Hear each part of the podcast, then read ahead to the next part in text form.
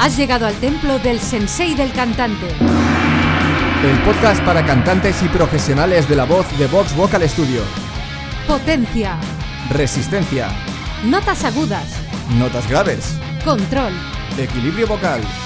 Soy Esther Justel. Yo soy Carlos Campaña.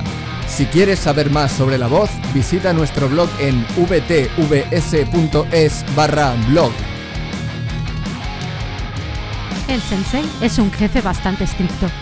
Es de esos que nunca señalan las cosas que has hecho bien, solo las que has hecho mal. Parece muy duro porque siempre te hace dudar de tu validez. Pero un día nos dijo a Carlos y a mí una frase que nos dejó muy contentos. Ay, qué recuerdos. Nunca más le he vuelto a escuchar unas palabras tan amables. En fin, que hoy me ha mm, pedido que te hables sobre las críticas y cómo saber cuáles escuchar y cuáles no escuchar. Quiere que puedas separar el grano de la paja y quedarte con lo que te sea útil. Para empezar, vamos a ver qué es una crítica. Es cuando alguien hace un comentario sobre tu actuación, bueno o malo. Aunque sea una crítica negativa, es algo muy bueno, porque te obliga a darte cuenta de que tu manera de hacer las cosas no es perfecta, y eso te hace reaccionar para empezar la carrera hacia tu autosuperación. Aun y así, las críticas son un arma de doble filo, sobre todo en el canto. Y es que en esto hay muchas personas que se creen que lo saben todo. Eso les hace sentirse con derecho a decirte cómo tienes que hacer las cosas, cuando a veces lo que te están diciendo no está bien. Enmarca esta frase que te voy a decir ahora, porque es muy importante que la tengas en cuenta. Solo porque una persona haga una crítica sobre algo no significa que tenga razón.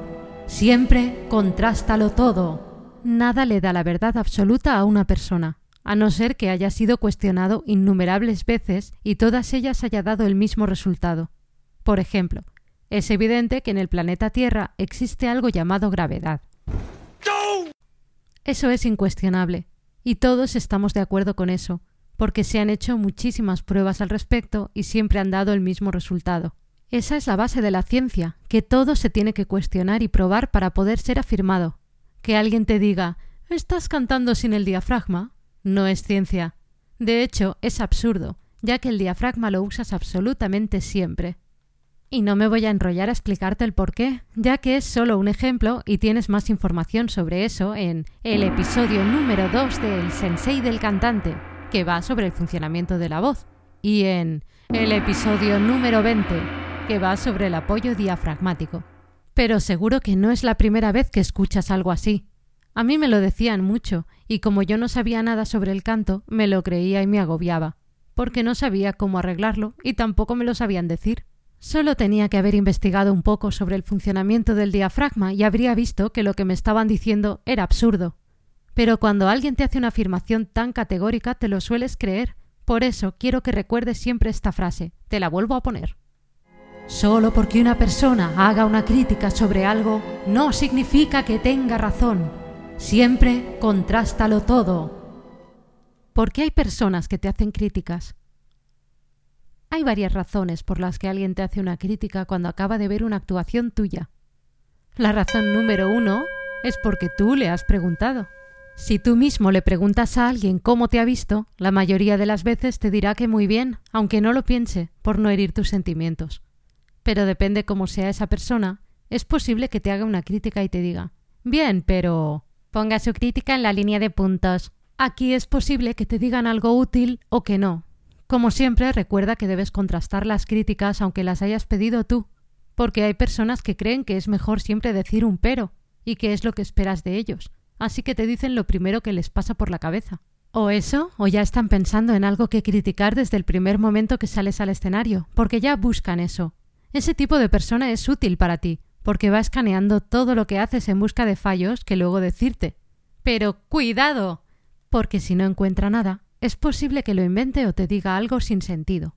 Es bueno que preguntes, porque a veces te puede parecer que lo has hecho muy bien, pero en el fragor de la batalla no te das cuenta de algunas cosas que podrías mejorar. O quizás hayas sido consciente de haber metido la pata alguna que otra vez, pero se te ha olvidado después. Tu única referencia son las personas que te han visto, a no ser que te grabes. Aun así, aunque te grabes, es posible que no te des cuenta de algo que los demás sí ven.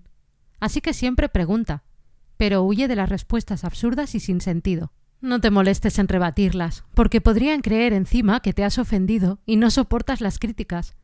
Lo único que debes recordar de alguien que te haya dado una crítica absurda es que nunca más debes pedirle opinión a esa persona. Razón número 2. Porque quieren ayudarte a mejorar. Ven tu potencial y que lo has hecho muy bien, pero hay una cosilla que creen que podría hacerte mejorar. Es de buenas personas decírtelo. Pero recuerda que aunque tengan la mejor intención, no siempre saben de lo que están hablando. Así que... a contrastar se ha dicho. Y la razón número 3 es... para hacérselos listos. Sé que es duro decir esto, pero tú y yo sabemos que hay muchas personas que sienten la necesidad constante de demostrar lo listos que son y quedar por encima de ti. Porque en ese momento tú eres el centro de atención, y haciendo una crítica pasan a serlo ellos. Estos son los que suelen decirte cosas absurdas, como las que te decía antes. Utilizan términos como apoyo diafragmático o activación de los resonadores paranasales para que parezca que saben de lo que hablan si quieres asegurarte de que no se están haciendo simplemente los listos, indaga. Pregunta por qué lo dicen, qué es lo que les hace pensar eso, algo externo y contrastable. Carlos me va a ayudar a hacer una dramatización sobre esto. Ya verás qué risa. Hola, me ha encantado tu actuación, pero tienes que trabajar el diafragma. Crítica absurda. Gracias. ¿Por qué dices lo del diafragma? Porque me he dado cuenta de que no tienes un buen apoyo diafragmático. Otra frase sin sentido. ¿Ah, sí? ¿Y qué te ha llevado a esa conclusión? Que, que tu columna de aire no es sólida. ¿Eh? Ajá. ¿Me lo puedes explicar con otras palabras? Em, bueno, pues que tienes una voz muy airosa. Ah, ok, muchas gracias. Ahora sí lo entiendo. Es cierto y es algo en lo que ya estoy trabajando. Muchas gracias por decírmelo. Como ves, al final se puede sacar algo útil de las críticas de otra persona, pero tienes que asegurarte de entender exactamente a qué se refiere, porque si no, no te sirve. ¿Cómo hacen sentir las críticas a un cantante? Está claro que si no las entiendes, mal, porque te quedas con la sensación de que has fracasado, pero no sabes por qué ni cómo arreglarlo. Y es que cuando alguien canta delante de otras personas, lo hace con la esperanza de que los demás disfruten, si hay críticas negativas, te da la impresión de que eso no se ha cumplido.